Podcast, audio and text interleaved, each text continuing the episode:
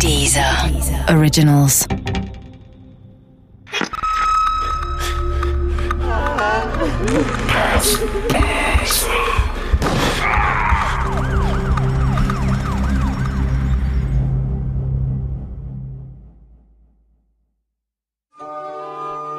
Der Kreuzworträtselmord von Richard Farston.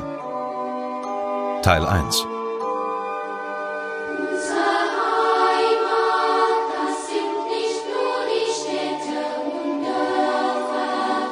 Ich war damals bei den jungen Pionieren.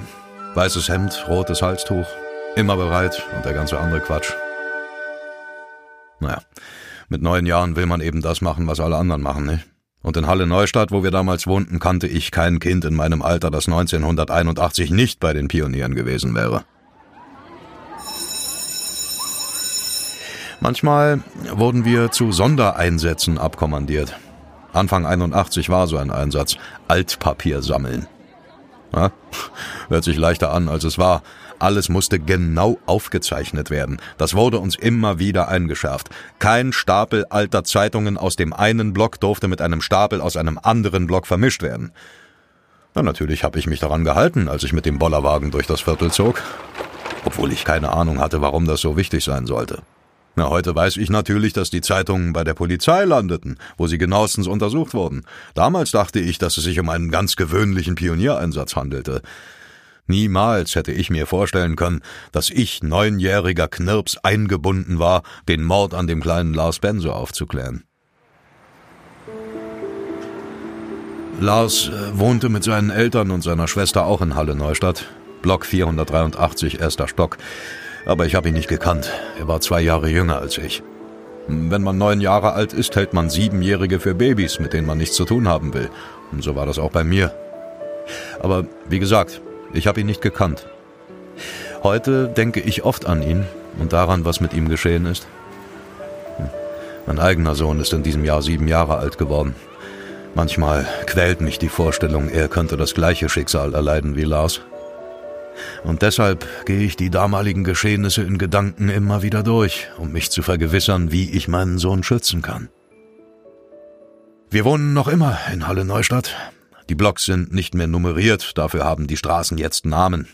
Aber die Gefahren für einen Siebenjährigen sind die gleichen wie vor 35 Jahren. Am Nachmittag des 15. Januar 1981 wollte Lars ins Kino. Im Stadtteilzentrum Treff lief der Trickfilm Däumelinchen. Das Kino lag nur 600 Meter von der Wohnung der Benzes entfernt. Trotzdem begleitete ihn seine ältere Schwester, damit nichts passiert. Passiert ist dann aber doch etwas. Als das Treff in Sichtweite war, verabschiedete sich die Schwester. Sie glaubte ihren Bruder in Sicherheit. Vor dem Kino warteten seine Freunde, doch bei denen kam Lars nie an. Was mit ihm geschah, blieb in der Folgezeit vollkommen unklar.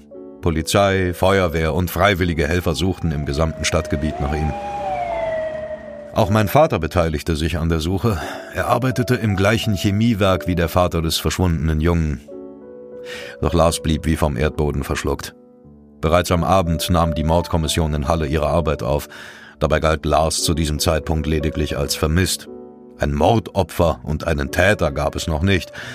Aber das war damals in der DDR so üblich. Dienstanweisung 81.81 des Ministeriums des Innern. Sobald ein Kind spurlos verschwand, musste automatisch die Mordkommission eingeschaltet werden. Das bestätigte mir der damalige Chefermittler der Mordkommission in Halle, Siegfried Schwarz.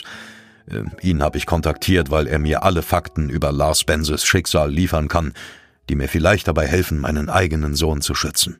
Bei der Bearbeitung äh, von vermissten Fällen, sprich also von Kindern oder Erwachsenen, gab es in der DDR in der Hauptabteilung Kriminalpolizei und natürlich auch in den Bezirken und Kreisen Richtlinien, wie vorgegangen werden muss. Und insbesondere bei Kindern war es eben so, dass wenn ein Kind abrupt aus seinem täglichen Milieu heraus weg war, äh, dass man dann immer das Schlimmste annehmen musste und leider ja eben auch passiert ist, dass in der Endfolge dann äh, so ein vermisstes Kind als Mordopfer oder eben als Leiche, als Unglücksfall aufgefunden wurde. In den nächsten Tagen wurden in ganz Halle Neustadt Dachgeschosse und Kellerräume durchsucht. Die Hoffnung, den kleinen Lars noch lebend zu finden, schwand mit jeder Stunde. Es war kalt in jenen Januartagen. Unter den Schuhen der Suchmannschaften knirschte der Schnee. Ein Überleben im Freien über mehrere Tage erschien unmöglich. Doch die Polizei ging ohnehin nicht davon aus, dass Lars aus Abenteuerlust einfach davongelaufen war. Sein Wesen widersprach dem. Je länger er vermisst war, umso mehr ging man davon aus, dass er einem Gewaltverbrechen zum Opfer gefallen war. Und zwei Wochen nach Lars Verschwinden wurde die Vermutung dann zur schrecklichen Gewissheit. Ein 19-jähriger Streckenläufer der Reichsbahn fand bei Kilometer 107,4 der Bahnstrecke Halle-Leipzig einen alten Pappkoffer neben dem zugeschneiten Gleisbett. Er hoffte auf Geldscheine oder Jeans aus dem Westen in dem Koffer. Die hätte er mit nach Hause genommen, ohne seinen Fund zu melden. Doch in dem Koffer waren weder Geldscheine noch Jeans aus dem Westen. In dem Koffer lag eine kindliche Leiche. Der Streckenläufer drückte mit einem Stock auf den Oberschenkel des Kindes, um zu überprüfen, ob es noch lebte. Es lebte nicht mehr. Lars Bense war bereits seit zwei Wochen tot.